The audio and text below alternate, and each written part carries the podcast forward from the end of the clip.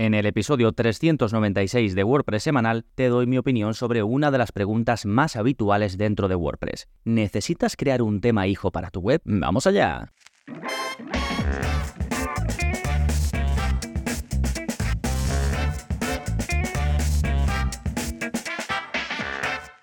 Hola, hola, soy Gonzalo Navarro y bienvenidos al episodio 396 de WordPress Semanal, el podcast en el que aprendes a crear y gestionar tus propias webs con WordPress en profundidad. Y hoy te voy a dar datos, pero también opinión, porque hay una pregunta muy típica que a la gente le confunde y en muchos casos con razón, y es si necesitas crear un tema hijo para tu web con WordPress. Y yo creo que la confusión viene, ahora nos vamos a adentrar en ello, pero muy rápidamente yo creo que la confusión viene de que ha sido una recomendación como muy vehemente desde hace mucho tiempo. Y esta recomendación realmente va enfocado a desarrolladores o gente de un perfil muy técnico. Y en la mayoría de casos no es así. Así que en un momentito te doy mi opinión, datos e información para que puedas valorar, para que puedas decidir si realmente en tu caso necesitas o no crear un tema hijo. Bien, pero antes de todo esto, como siempre, novedades. ¿Qué está pasando en gonzalonavarro.es esta semana? Pues hay nuevo vídeo de la zona código ya publicado y seguimos con esta serie de animaciones por CSS que estoy publicando y que recuerdan no necesitas saber CSS, no necesitas saber código, simplemente ves el vídeo, copias, pegas y lo tienes. Y en este caso la animación consiste en el efecto rebote o bounce en inglés y esto es muy útil, por ejemplo, para, no sé si seguro que lo has visto en alguna web, ¿no? Que te animan a que te suscribas o que te animan a que le des al botón de comprar y ves que el botón como que pega un botecito. Pues esto se puede hacer por CSS de forma relativamente sencilla y de hecho el ejemplo que pongo en el vídeo es hacer que un botón bote, puedes hacer que un texto bote, puedes hacer que una imagen bote, más que bote que rebote, ¿no? Porque es como ese efecto de, pues eso, de rebote de una pelota, como cuando está terminando ya de botar, y lo puedes hacer pues que como más exagerado, menos exagerado, que dure más en el tiempo, que sea infinito, que esté todo el rato votando, ¿no? Para decir, haz clic aquí porque es que si no, no voy a parar de votar, o que simplemente pues eh, vote una vez y, pare, ¿no? Bueno, lo tienes ya disponible, ya sabes, si eres miembro en gonzalonavarro.es, además de los cursos, que ya hay unos 80 publicados, pues también tienes estos vídeos muy cortitos para que puedas hacer cosas tan chulas como estas sin utilizar plugins y sin constructores enormes ni nada, simplemente copiando y pegando un trocito de código. Si aún no eres miembro y quieres acceder a todo esto, más el soporte y la comunidad privada de Telegram, pues vas a gonzalonavarro.es y tienes toda la información para que te puedas apuntar. Fantástico, una vez vistas las novedades, vámonos ahora con el plugin de la semana, que es de los mismos creadores que el plugin de la semana anterior, que era Taxopress. No sé si recuerdas, era como un gestor de taxonomías pues mucho más avanzado. En este caso está muy relacionado y se llama Tag Groups y es como una forma avanzada de mostrar los términos de tus taxonomías. ¿Qué son los términos? Pues por ejemplo, si tú tienes una zona de para crear etiquetas, cada etiqueta que tú crees es un término. O si tienes una zona para crear categorías, cada categoría que tú creas es un término. Incluso si tienes taxonomías personalizadas, que ya sabes que se pueden crear en WordPress, de hecho tienes un curso donde te enseño a hacerlo, el curso de creación de contenido personalizado y taxonomías, pues también, ¿no? Imagínate que tienes, no lo sé, una taxonomía personalizada, que ya digo sirve para categorizar contenidos y que se llama géneros. Porque a lo mejor pues tú publicas en un blog eh, sobre libros o sobre películas o lo que sea, ¿no? Y quieres poder categorizar por género. Pues eso sería una taxonomía personalizada. Y cada género que tú creas, pues comedia, eh, terror, no sé qué, eso cada uno de ellos se llama término. El caso, este plugin te permite mostrar los términos de una determinada taxonomía con muchísimo control, mostrarlos en la parte frontal. ¿eh? Lo puedes mostrar como estilo nube, ¿no? como que se van viendo los términos así medio desordenados, lo puedes eh, mostrar por pestañas, lo puedes mostrar en formato acordeón, lo puedes mostrar con listas, con tablas, en fin, muchísimas opciones y muchísimo control sobre cómo muestras estos términos. Por supuesto, enlazados, ¿no? Es decir, tú le das al término y te muestra todos los contenidos asociados a ese término. Pero la gracia de esto es que lo puedas mostrar pues de una forma chula o, con más control. De nuevo se llama Tag Groups, pero lo dejo en las notas del episodio, al igual que todo lo que vaya comentando, también el eh, episodio en formato texto y solo tienes que escribir en tu navegador gonzalonavarro.es barra 396, que es el número de este episodio. gonzalonavarro.es barra 396. Pues venga, ahora sí, vámonos con el tema central del episodio. ¿Tienes que crear un tema hijo para tu web con WordPress? Pues ya te adelanto que en la mayoría de las ocasiones no. Pero antes, ¿qué es exactamente un tema hijo o un child theme? Pues no es más que una copia del theme original, al que puedes llamar padre, para poder hacerle cambios a nivel interno, es decir, de archivos y de código, pero sin temor a romper nada ni perder los cambios cuando hagas alguna actualización de ese tema, ¿no? Pero esto genera confusión, porque cuando hablo de hacer eh, cambios a nivel de archivos, esto no quiere decir los cambios que tú puedas hacer desde el administrador de tu web. Esto quiere decir los cambios que hagas cuando accedes, por ejemplo, a tu hosting, te vas a la parte de administrar archivos, abres la raíz de tu web, navegas por las carpetas y llegas hasta la carpeta donde está tu tema.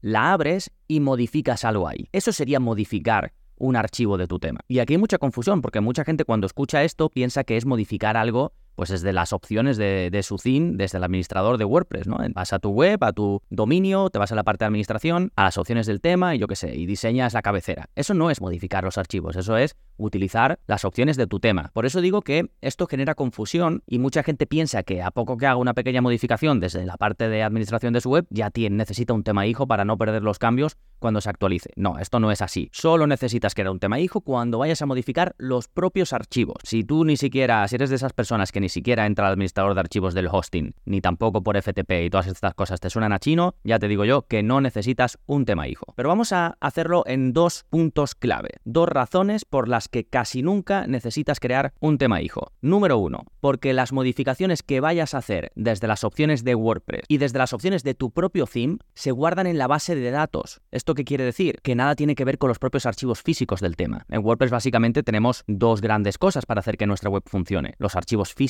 ¿no? Que estos te digo pues que se acceden o por FTP o por el administrador de archivos de tu hosting y un lugar donde se almacena toda la información cuando publicas entradas nuevas, páginas nuevas, haces modificaciones en un plugin, en las opciones, ¿no? Eh, modificas los ajustes de WordPress, utilizas las opciones de diseño o de funcionamiento de tu theme, todo esto se guarda como información en la base de datos y está separado de los archivos físicos, ¿sí? Y cuando actualizas tu web, no se ve alterada la base de datos, con lo cual no hay ningún problema en este sentido. Esta es la razón número uno por la que casi nunca necesitas crear un tema hijo. La razón número dos es porque incluso cuando quieres añadir código PHP o código CSS personalizado, lo puedes hacer directamente en tu web, desde las opciones de personalización puedes pegar o escribir código CSS y si quieres utilizar código PHP, puedes crear un plugin personalizado, que te enseño a hacerlo, te dejo un enlace también en las notas del episodio, donde puedes ir pegando ahí tu código. De hecho, es la opción que yo recomiendo, porque así no tienes que mm, crear un tema hijo ni que mantenerlo ni nada, simplemente tienes tu pequeño plugin personalizado, que se hace muy fácil y vas pegando ahí el código PHP que necesites, el que veas en la zona código de lo que yo te enseño o, si tú lo creas directamente o lo ves en otro lugar, lo puedes pegar ahí sin problema. Sí, repito el gran mensaje de esto. Crear contenidos desde el admin de tu web o aplicar estilos desde las opciones de tu tema, incluso pegar código CSS o pegar código PHP no implica que necesites un tema hijo, ¿sí? Bien, vamos a abordar una pregunta también interesante que no he abordado en episodios anteriores donde he podido hablar de este tema, de los temas hijo o incluso vídeos. En el curso de WordPress intermedio eh, dedico una clase a cuándo es necesario crear un tema hijo y cómo puedes hacerlo. Así que sí, si estás apuntado o te quieres apuntar, en, eh, ya digo, la clase 4 del curso de WordPress intermedio lo explico en vídeo y explico el proceso por si necesitas hacerlo. Hay casos pues, en los que sí lo puedes necesitar. Vale, pero con la evolución de WordPress surge una nueva pregunta. ¿Qué pasa con los temas de bloques? Recuerda que los temas de bloques son los que te permiten construir todo lo que tiene que ver con el diseño, digamos la maquetación de tu web, todo directamente desde el editor nativo de WordPress eh, de bloques. Es decir, no solo el contenido de una página o el contenido de una entrada, sino también zonas estructurales, como la cabecera, el pie de página, las propias plantillas de las páginas o las entradas, es decir, cómo de ancho eh, va a ser el contenido, si va a tener elementos extra, si va a tener una barra lateral, todo esto ahora si utilizas un tema de bloques, lo puedes controlar con el editor nativo de WordPress. Bien, con estos temas, y ahora que está pues toda esta corriente que se llama Full Site Editing, edición completa del sitio, ¿no? Que lo puedes hacer, ya digo, con un tema de bloques y con las propias características de WordPress, pues ¿qué pasa aquí si es un, un tema de este, de este estilo? ¿Se puede crear un tema hijo? ¿Hace falta crearlo? Bueno, ¿Se puede crear? Sí, es un poco diferente el proceso, pero se puede crear. Y la idea es un poco la misma, solo cuando vayas a modificar archivos del propio tema necesitas crearlo. ¿Qué ocurre? Que en los temas de bloques hay todavía menos necesidad de modificarlos, porque las personalizaciones que puedes hacer, ya sea desde los estilos globales, que tienes muchas más opciones, o desde el propio editor, donde puedes editar las propias plantillas, la cabecera, es decir, cosas que con un tema clásico tenías que hacerlas por código o con un constructor visual aparte, con un tema de bloques y el propio WordPress lo puedes hacer desde el editor, con lo cual hay menos razones para acceder a los archivos de tu theme y modificarlos y demás. Y entonces menos razones para crear un tema hijo, ¿sí? Repito por si hay dudas, porque aquí puede haber dudas. Desde el editor de, con un tema de bloques, ya digo, desde el editor de WordPress tú puedes modificar zonas estructurales, puedes crear plantillas de página, puedes modificar plantillas eh, que existen, pero al hacerlo desde el editor, todos esos cambios se guardan en la base de datos. No estás tocando ningún archivo eh, de tu theme, ¿de acuerdo? Entonces no necesitas un tema hijo en este caso, ¿sí?